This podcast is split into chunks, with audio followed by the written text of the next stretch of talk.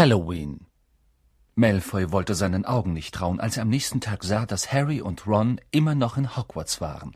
Müde zwar, doch glänzend gelaunt. Tatsächlich hielten die beiden, als sie darüber geschlafen hatten, ihre Begegnung mit dem dreiköpfigen Hund für ein tolles Abenteuer und waren ganz erpicht auf ein neues. Unterdessen erzählte Harry Ron von dem Päckchen, das offenbar von Gringotts nach Hogwarts gebracht worden war, und sie zerbrachen sich die Köpfe darüber, was denn mit so viel Aufwand geschützt werden musste. Entweder ist er sehr wertvoll oder sehr gefährlich, sagte Ron. Oder beides, sagte Harry.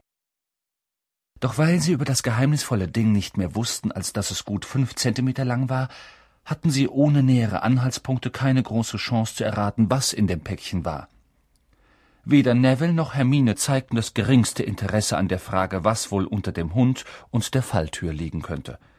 Neville interessierte nur eines, nämlich nie mehr in die Nähe des Hundes zu kommen. Hermine weigerte sich von nun an mit Harry und Ron zu sprechen, doch sie war eine so aufdringliche Besserwisserin, dass die beiden dies als Zusatzpunkt für sich verbuchten. Was sie jetzt wirklich wollten, war eine Gelegenheit, es Malfoy heimzuzahlen – und zu ihrem großen Vergnügen kam sie eine Woche später per Post. Die Eulen flogen wie immer in einem langen Strom durch die große Halle, doch diesmal schauten alle sogleich auf das lange, schmale Paket, das von sechs großen Schleiereulen getragen wurde.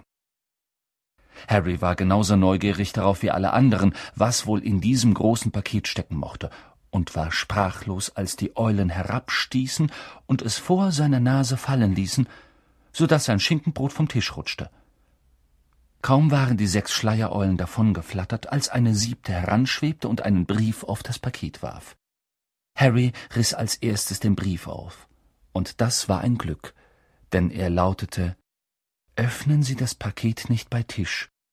Es enthält Ihren neuen Nimbus 2000, doch ich möchte nicht, dass die anderen von Ihrem Besen erfahren, denn dann wollen sie alle einen. Oliver Wood erwartet Sie heute Abend um sieben Uhr auf dem Quidditch-Feld zu Ihrer ersten Trainingsstunde. Professor McGonagall.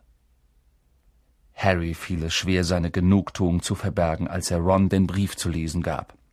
Einen Nimbus 2000, stöhnte Ron neidisch.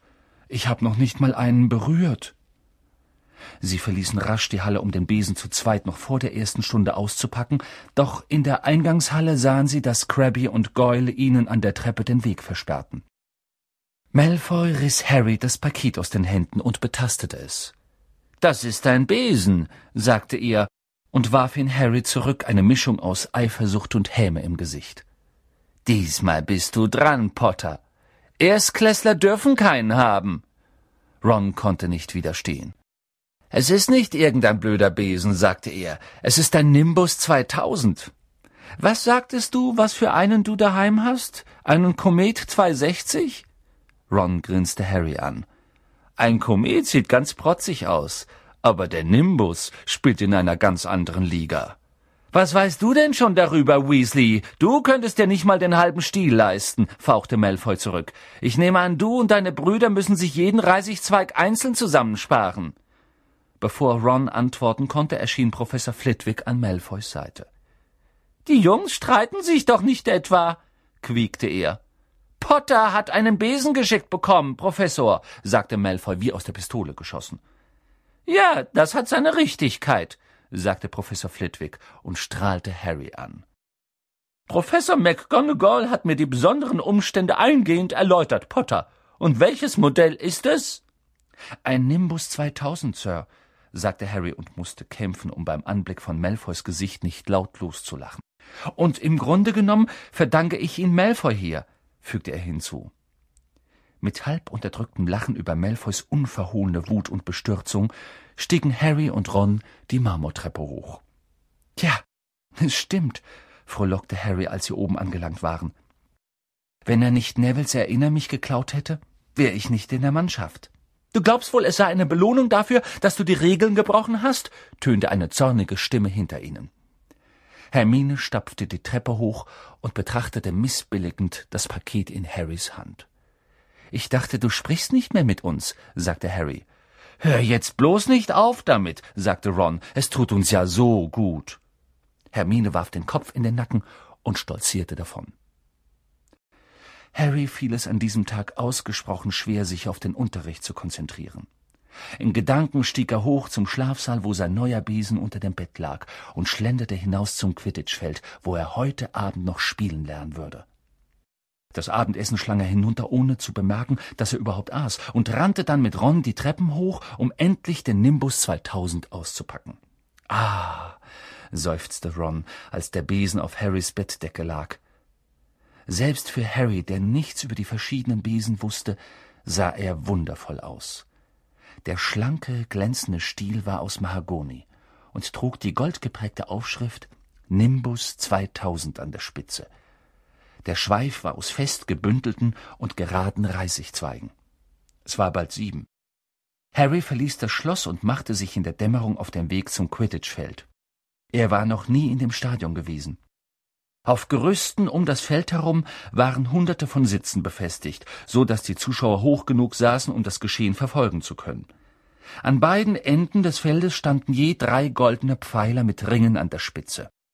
Sie erinnerten Harry an die Ringe aus Plastik, mit denen die Muggelkinder Seifenblasen machten, nur waren sie in einer Höhe von fast zwanzig Metern angebracht.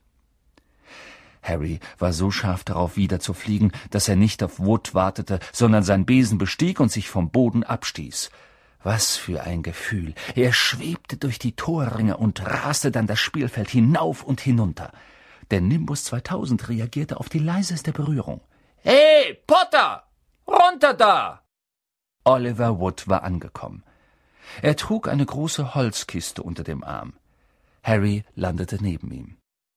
Sehr schön, sagte Wood mit glänzenden Augen. Ich weiß jetzt, was McGonagall gemeint hat. Du bist wirklich ein Naturtalent. Heute Abend erkläre ich dir nur die Regeln, und dann nimmst du dreimal die Woche am Mannschaftstraining teil. Er öffnete die Kiste. Darin lagen vier Bälle verschiedener Größe. So, sagte Wood, pass auf. Quidditch ist leicht zu verstehen, auch wenn es nicht leicht zu spielen ist. Jede Mannschaft hat sieben Spieler. Drei von ihnen heißen Jäger.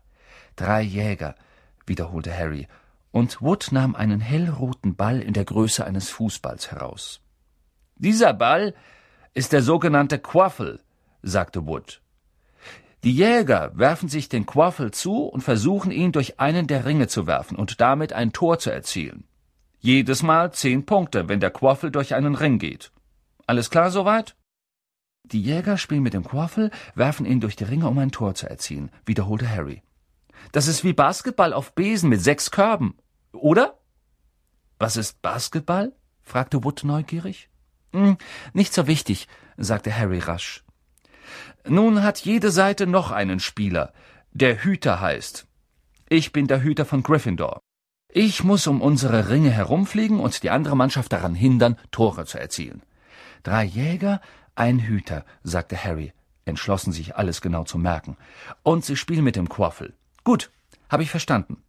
Und wozu sind die da? Er deutete auf die drei Bälle, die noch in der Kiste lagen. Das zeige ich dir jetzt, sagte Wood. Nimm das.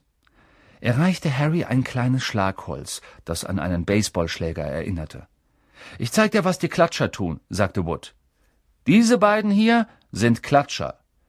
Er zeigte Harry zwei gleiche Bälle, die tiefschwarz und etwas kleiner waren als der rote Quaffel. Harry bemerkte, dass sie den Bändern offenbar entkommen wollten, die sie im Korb festhielten. Geh einen Schritt zurück, warnte Wood Harry. Er bückte sich und befreite einen der Klatscher. Der schwarze Ball stieg sofort hoch in die Luft und schoss dann direkt auf Harrys Gesicht zu. Harry schlug mit dem Schlagholz nach ihm, damit er ihm nicht die Nase brach, und der Ball flog im Zickzack hoch in die Luft. Er drehte sich im Kreis um ihre Köpfe und schoss dann auf Wood hinunter, der ihm auswich und es schaffte, ihn mit dem Fuß auf dem Boden festzuhalten. Siehst du? keuchte Wood und mühte sich damit ab, den Klatscher wieder in den Korb zu zwängen und ihn sicher festzuschnallen. Die Klatscher schießen in der Luft herum und versuchen, die Spieler von ihren Besen zu stoßen. Deshalb hat jede Mannschaft zwei Treiber. Die Weasley-Zwillinge sind unsere. Ihre Aufgabe ist es, die eigene Seite vor den Klatschern zu schützen und zu versuchen, sie auf die gegnerische Mannschaft zu jagen. So, meinst du, du hast alles im Kopf? Drei Jäger versuchen mit dem Quaffel Tore zu erzielen. Der Hüter bewacht die Torpfosten. Die Treiber halten die Klatscher von ihrem Team fern, spulte Harry herunter. Sehr gut, sagte Wood. Ähm, haben die Klatscher schon mal jemanden umgebracht? fragte Harry, wobei er möglichst lässig klingen wollte. In Hogwarts noch nie. Wir hatten ein paar gebrochene Kiefer, doch ansonsten nichts Ernstes. Wir haben noch einen in der Mannschaft, nämlich den Sucher. Das bist du. Und du brauchst dich um den Quaffel und die Klatscher nicht zu kümmern. Außer sie spalten mir den Schädel. Mach dir keine Sorgen, die Weasleys sind den Klatschern weit überlegen. Wood griff in seinen Korb und nahm den vierten und letzten Ball heraus. Er war kleiner als der Quaffel und die Klatscher, so klein etwa wie eine große Walnuss. Er war hellgolden und hatte kleine, flatternde Silberflügel. Das hier, sagte Wood, ist der goldene Schnatz, und der ist der wichtigste Ball von allen. Er ist sehr schwer zu fangen, weil er sehr schnell und kaum zu sehen ist. Der Sucher muss ihn fangen. Du musst dich durch die Jäger, Treiber, Klatscher und den Quaffel hindurchschlängeln, um ihn vor dem Sucher der anderen Mannschaft zu fangen. Denn der Sucher, der ihn fängt, holt seiner Mannschaft zusätzlich 150 Punkte. Und das heißt fast immer, dass sie gewinnt. Ein Quidditch-Spiel endet erst, wenn der Schnatz gefangen ist. Also kann es ewig lange dauern. Ich glaube, der Rekord liegt bei drei Monaten. Sie mussten damals ständig Ersatzleute ranschaffen, damit die Spieler ein wenig schlafen konnten. Nun, das war's. Noch Fragen?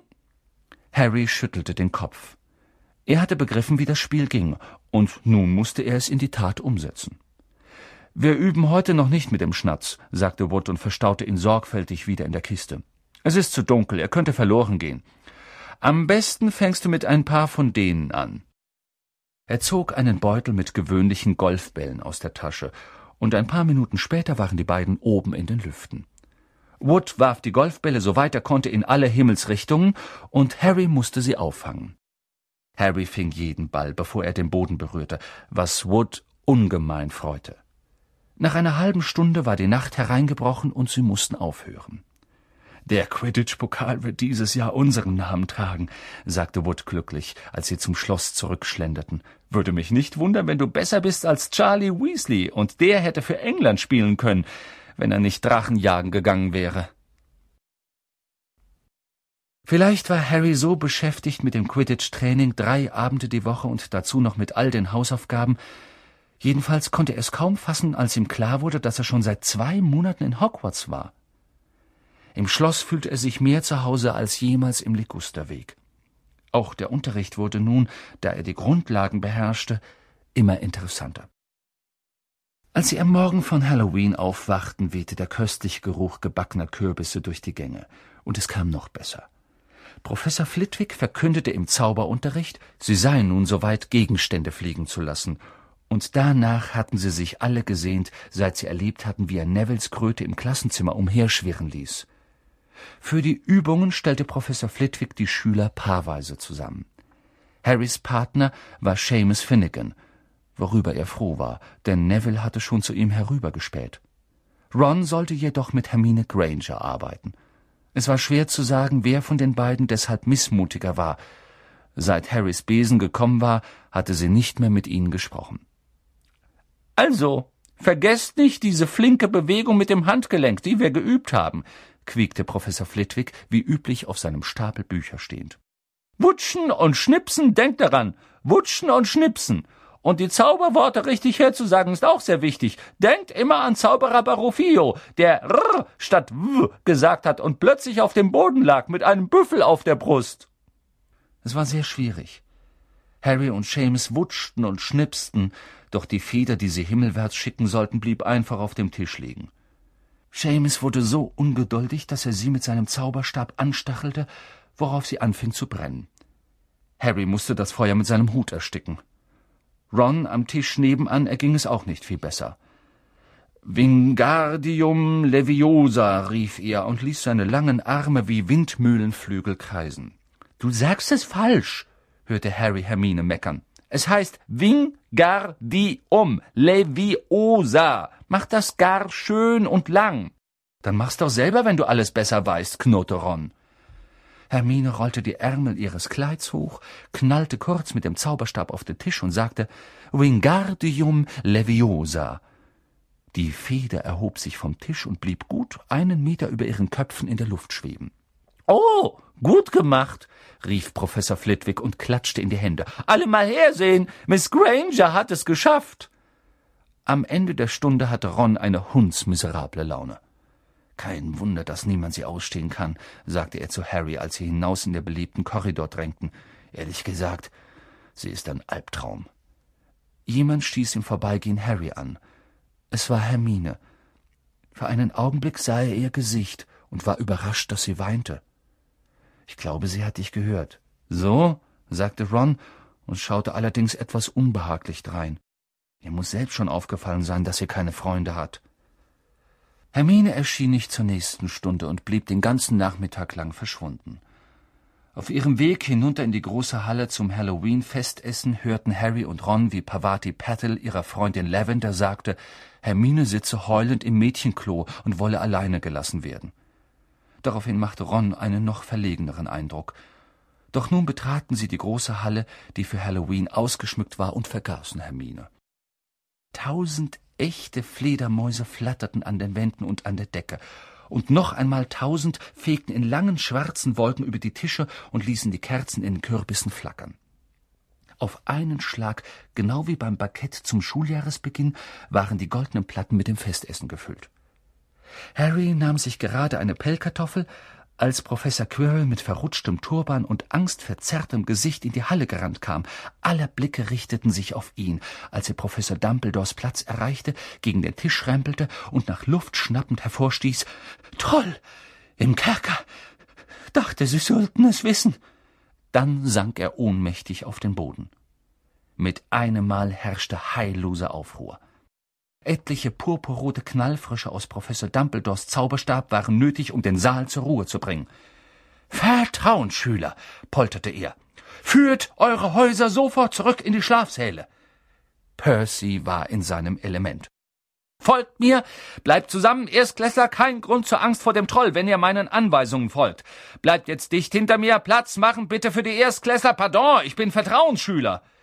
Wie konnte ein Troll reinkommen? fragte Harry, während sie die Treppen hochstiegen. Frag mich nicht. Angeblich sollen sie ziemlich dumm sein, sagte Ron. Vielleicht hat ihn Peeves hereingelassen als Streich zu Halloween. Unterwegs trafen sie immer wieder auf andere Häufchen von Schülern, die in verschiedenen Richtungen eilten. Als sie sich ihren Weg durch eine Gruppe verwirrter Hufflepuffs bahnten, packte Harry Ron plötzlich am Arm. Da fällt mir ein. Hermine. Was ist mit ihr? Sie weiß nichts von dem Troll. Ron biss sich auf die Lippe. Von mir aus, knurrte er, aber Percy sollte uns lieber nicht sehen. Sie duckten ihre Köpfe in der Menge und folgten den Hufflepuffs, die in die andere Richtung unterwegs waren, huschten dann einen verlassenen Korridor entlang und rannten weiter in Richtung der Mädchenklos. Gerade waren sie um die Ecke gebogen, als sie hinter sich schnelle Schritte hörten. Percy! zischte Ron und zog Harry hinter einen großen steinernen Greifen. Als sie um die Ecke spähten, sahen sie nicht Percy, sondern Snape. Er ging den Korridor entlang und entschwand ihren Blicken. Was macht der hier? flüsterte Harry. Warum ist er nicht unten in den Kerkern mit den anderen Lehrern? Keine Ahnung. So vorsichtig wie möglich schlichen sie den nächsten Gang entlang Snapes leiser werdenden Schritten nach. Er ist auf dem Weg in den dritten Stock, sagte Harry. Doch Ron hielt die Hand hoch. Riechst du etwas? Harry schnüffelte, und ein übler Gestank drang ihm in die Nase. Eine Mischung aus getragenen Socken und der Sorte öffentlicher Toiletten, die niemand je zu putzen scheint. Und dann hörten sie es. Ein leises Grunzen und das Schleifen gigantischer Füße. Ron deutete nach links. Vom Ende eines Ganges her bewegte sich etwas Riesiges auf sie zu – Sie drängten sich in die Dunkelheit der Schatten und sahen, wie das Etwas in einem Fleck Mondlicht Gestalt annahm. Es war ein fürchterlicher Anblick. Über drei Meter hoch, die Haut ein fahles, granitenes Grau, der große, plumpe Körper wie ein Findling, auf dem man einen kleinen, kokosnussartigen Glatzkopf gesetzt hatte. Das Wesen hatte kurze Beine, dick wie Baumstämme, mit flachen, verhornten Füßen.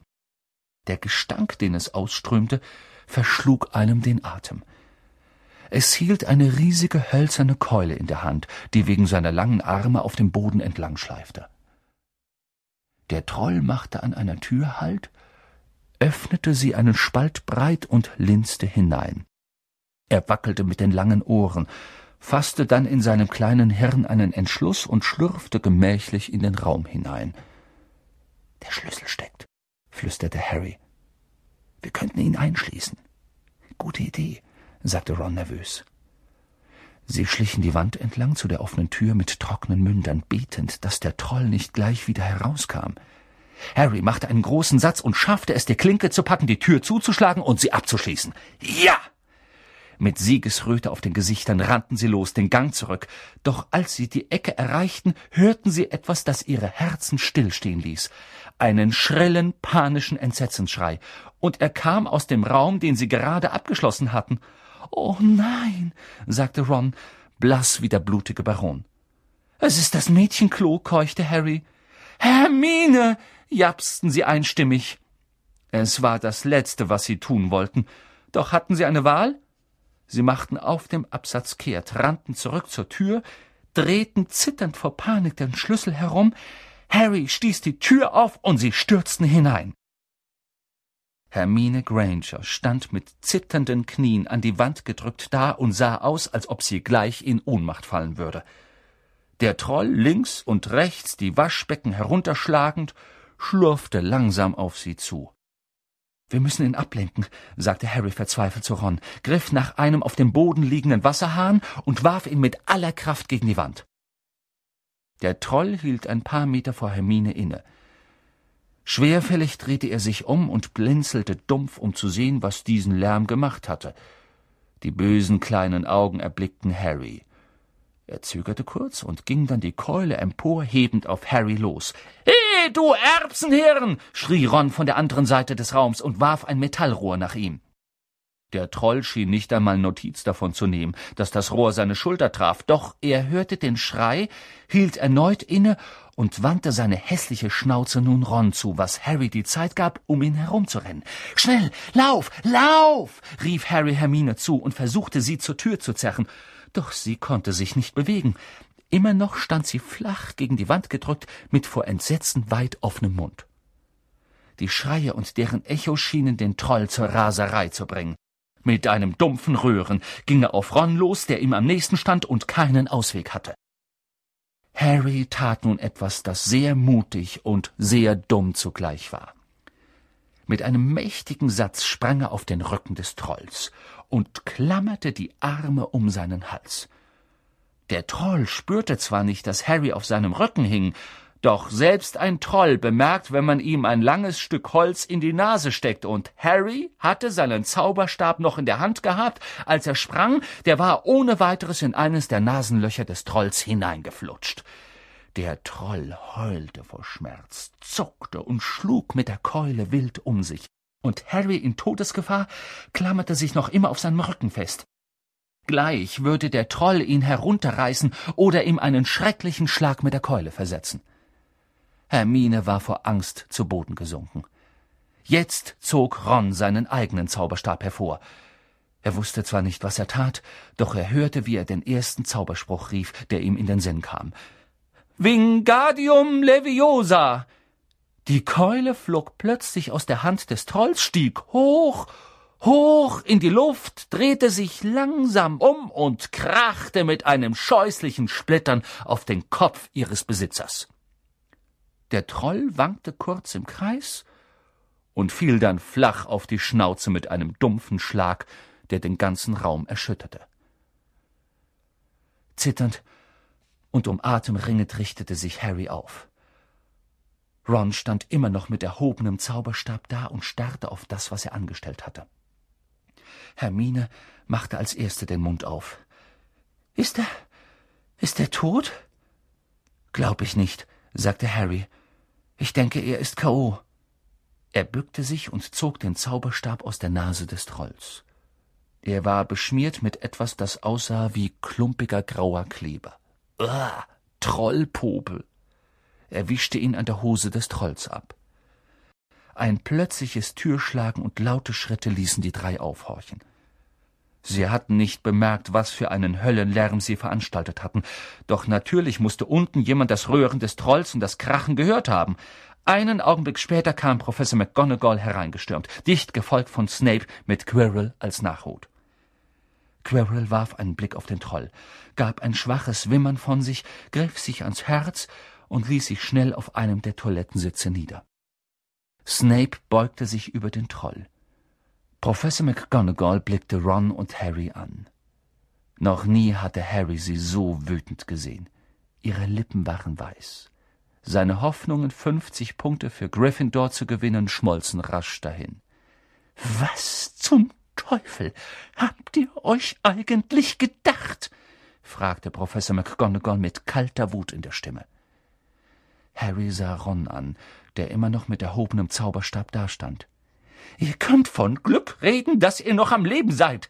Warum seid ihr nicht in eurem Schlafsaal? Snape versetzte Harry einen raschen, aber durchdringenden Blick. Harry sah zu Boden. Er wünschte, Ron würde den Zauberstab sinken lassen. Dann drang eine leise Stimme aus dem Schatten. Bitte, Professor McGonagall, Sie haben nach mir gesucht. Miss Granger! Hermine schaffte es endlich auf die Beine zu kommen. Ich bin dem Troll nachgelaufen, weil ich. Ich dachte, ich könnte alleine mit ihm fertig werden. Sie wissen ja, weil ich alles über Trolle gelesen habe. Ron ließ seinen Zauberstab sinken. Hermine Granger erzählte ihrer Lehrerin eine glatte Lüge? Wenn Sie mich nicht gefunden hätten, wäre ich jetzt tot. Harry hat ihm seinen Zauberstab in die Nase gestoßen und Ron hat ihn mit seiner eigenen Keule erledigt. Sie hatten keine Zeit, jemanden zu holen. Er wollte mich gerade umbringen, als sie kamen. Harry und Ron versuchten auszusehen, als ob ihnen diese Geschichte keineswegs neu wäre. Na, wenn das so ist, sagte Professor McGonagall und blickte sie alle drei streng an. Miss Granger, Sie dummes Mädchen, wie konnten Sie glauben, es allein mit einem Bergtroll aufnehmen zu können? Hermine ließ den Kopf hängen. Harry war sprachlos. Hermine war die Letzte, die etwas tun würde, was gegen die Regeln verstieß.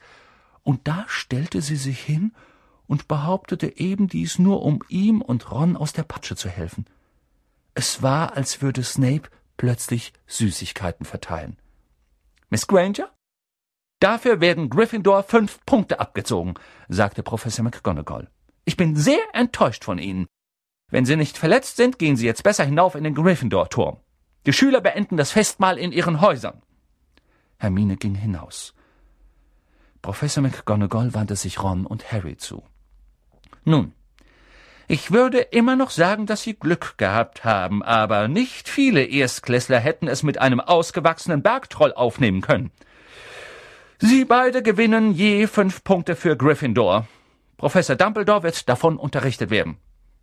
Sie können gehen. Sie gingen rasch hinaus und sprachen kein Wort, bis sie zwei Stockwerke weiter oben waren. Sie waren abgesehen von allem anderen heilfroh, den Gestank des Trolls los zu sein.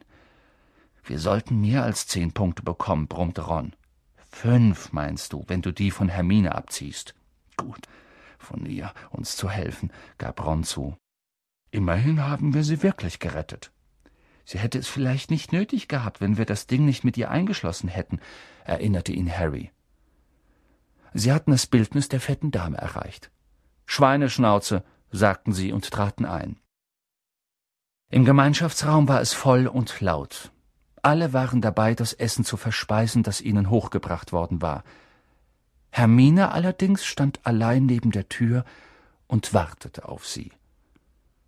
Es gab eine sehr peinliche Pause. Dann, ohne dass sie sich anschauten, sagten sie alle Danke und sausten los, um sich Teller zu holen. Doch von diesem Augenblick an war Hermine Granger ihre Freundin. Es gibt Dinge, die man nicht gemeinsam erleben kann, ohne dass man Freundschaft schließt und einen fast vier Meter großen Bergtroll zu erlegen, gehört gewiss dazu.